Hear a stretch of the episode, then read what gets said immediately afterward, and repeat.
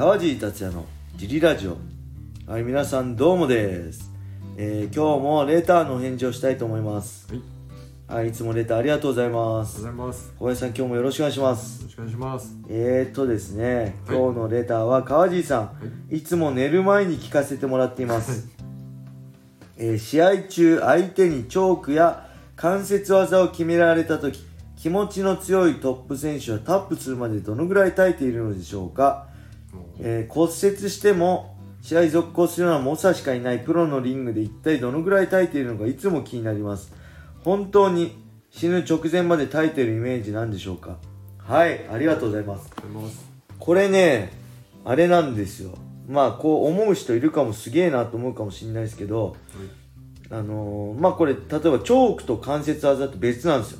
締め技と関節技って全く別物ではい、ぶっちゃけこうね関節技ってやっぱ耐えたら折れちゃうんですよ、まあ、正しい方向に関節を曲げればテコの原理で関節って折れるんです。だから関節技は基本耐えらんないんです。はい、まあしこの視点力点をずらして逃げるとかそういう方法あるけど完璧に決まったらあまああとこうねものすごい関節女性とか特に柔らかい人してがいてギューンってこう逆にもいってんのにまだタップしないとかあるけど基本的に普通の人は正しい力のかけ方をすれば折れちゃうんであのー怪我して例えば折れたら試合ストップするんで折れても耐えられないんであの折れたら試合ストップなんでレフェリーがした試合ストップするんでこれは練習でも絶対早めのタップをはい、プロでもする。もうあのアマチュアとか一般の会員さんは特に当たり前ですよ。あアマチュアの会員さんとかはい、はもうこれチョークでか締め技でも関節技でも早めのタップを絶対するべきです。なんでかっていうと別にそのタップ取られたからって別に試合に負けるわけでもなく練習では特にあの次取り返せばいいだけだしはい、あの取った取られたで人生決まるわけじゃないんで楽しく格闘技やったり強くなるためにはまず怪我をせずに毎日継続することが一番大事なんで無理して悔しいかって無理して耐えて怪我をして練習1週間できませんでした1ヶ月できませんでしたってよりはしっかりそこで諦めてタップしてじゃあもう一本今度は俺が取り返してやるって次にその反省を生かして同じ捉え方をしないだったり課題を持って、あ俺いつもこれで取られるなと思ったらそれを課題に次のスパーにこうやったりするのは正しいと思うんで、あの練習では絶対早めのタップが必要ですけど試合の場合は別なんでその一敗で人生を左右するしその一敗で全てを失う可能性もあるんであのタップしないで折れちゃう人も中にいますよね。例えばあの、まあパッと今こう思い浮かぶのは2009年の大晦日の青木広田戦国ドリーム対抗戦ね、はいコンとアームロックで肘が脱臼しましたけどあれ折れたっていう脱臼か、そういうのもあるけどけけどねあれなんです。よ締め技ってはい、怪我はしないんですよ。落ちるだけなんで。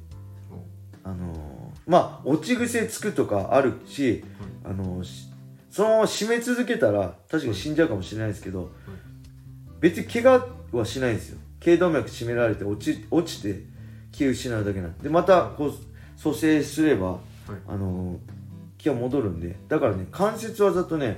締め技はちょっと違うんですよね。プロにとって。はい、一般にしの人にとってはどっちもはい、あのし完全に決まる前にタップするべきですけど、僕関節技決まったらはい、僕の場合はもうもう無理だと思ったら怪我する前にタップするし。はい、でまた自分が弱いんだったら練習して強くなればいいだけの話だし。はい。そこで無理して、はい、あのー怪我してはい、練習できない日にちでできない日が増えるのはむしろ良くないと思うんで。はい。ただ関節は落ちちゃっても、まあ、レフェリーいる限り死ぬことはないんではい、あの落ちちゃってもいいかなって思ってたりする人はいると思います。僕も多分だからクロン・グレイシー戦とかまあい。いかなと思ってほぼ落ち半落ちですかね。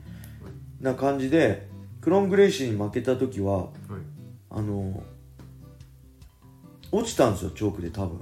はい、でバッて間が開いたらブワーってすごい明かりが目の前に飛び込んできてあ俺映画見てたんだなと思ったんですよ。映画のスクリーン真っ暗のとこのはい、映画館でバッて映画が始まったと思ったんですよ。はい、そしたらものすごい人が見えてあ俺試合中だったんだと思ってあのね一瞬落ちてました。多分タップもしたのかな？けど半落ちみたいな感じで一瞬落ちてましたね。で試合でも、はい。うん、落ちたことあるしだからねけど大きな怪我にはつながらないしまだだから三角締めとか肩固めとか、はいそういうリアネイキッドチョークとか締め技はまだ大丈夫だと思います。プロのリングだったら、はい。うん。で特にはい。あのーまあ、命を懸けてって言うけど、はい。まあ、正直死にません。MMA の格闘技の試合しても、レフリーがいてはい。本当に危なかった。らレフリーがストップしてくれるしレフリーに命を預けてるんで、はい。あのーほん死ぬ気で戦うっていうことはあるし言ったこともあるけどはい。実際死ぬわけないんででも本当に時々ねボクシングとかでもほら、はい。ダメージ止めるの遅くてとか、脳内出血でとかあるけど、はい。まあ本当稀だし今レフリーがしっかりストップも早いんで、はい。MMA の場合。なんでそこまでね死ぬことはないんで、あのー正直そこまで心配してはないかな、はい。死ぬ直前まで耐えてるイメージっていうかまあないかな。ただ若い時ははい。あのー僕もまあ降りてもいいやと思ってはい。あのーあれ2002年の1回目のビト・シャオリン・ヒベイロ戦とかはい。アームロックはい。取られた時ははい。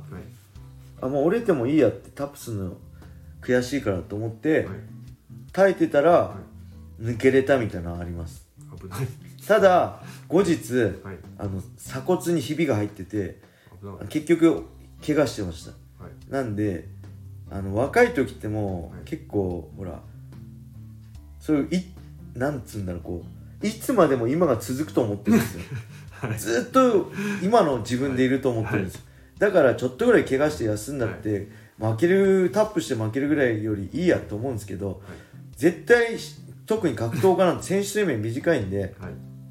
今はずっと続かないしあっという間に年は取ってはい。コンディションも30過ぎたらね、あの疲労も残りやすくなってはい。昔と同じペースが練習できなくなったりっていうのはすごい多分一般人に比べてその、はい。ペースが速い40過ぎたらもう本当毎日コンディションを維持するののがまず大変な状態になるんではい。そういうのもあるんで、はい。あのね年取ってからは絶対そういうはい怪我するよ。怪我する前にタップすると思ってるけどはい。若いうちはね結構無鉄砲だし俺も正直これ本当にダメな話ですけど、はい。アマチュアの時はい。あのー思いっきりはい。あの顔面に膝もらってめっちゃ脳震盪起こした日に打ち上げでお酒飲んだりしてました。危ない。です危ないです。脳今はもう脳腫れちゃう。脳本当に危険なんで、はい。あの今はそういう一般常識格闘技の中での常識も広がってきてるそういうやる人いないと思うけどまだね20年前ぐらいはねそういうのまだ分かってなかったんで僕らも。なんか普通にあの KO 負けはしてないですけど結構打撃もらった後に試合の後アマチュアであのお酒飲んだりしたんではい絶対やらない方がいいですね。あの本当にそのリングでどうこうじゃなくてはい。格闘技ではい。あのなんだろう特にスパーリングとかね、はい激しくスパーリングやった人はその夜とか絶対飲まない方がいいです、はい、特にねプロとかで目指してない人健康で楽しくてやってんのに健康を害したらどんどんねあの格闘技あのやってる意味がなくなっちゃうんで続けた楽しく続けたいならはい。ずっと健康でいるべきだしはい。あの無茶無茶とか無理な練習ははい。するべきじゃないし脳のダメージをしっかり意識してはい。やるべきですね。はい。はいこんな感じ。答えになったかな。レターありがとうございまあす。というわけで今日も G ラジオを聞いてくれてありがとうございます。ぜひねこれブラウザーや YouTube で聞いてる方はスタンド F もダウンロードしてください。そして川地達也フォローいいねを押してレターもどしどしお待ちしてます。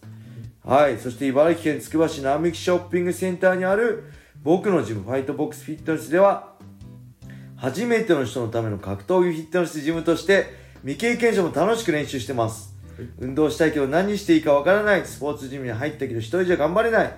そんな人たちね。川尻と一緒に格闘技で楽しく運動しましょう。興味がある人はホームページからお問い合わせお待ちしております。それでは今日はこんな感じで終わりにしたいと思います。皆様良い一日を。まったねー。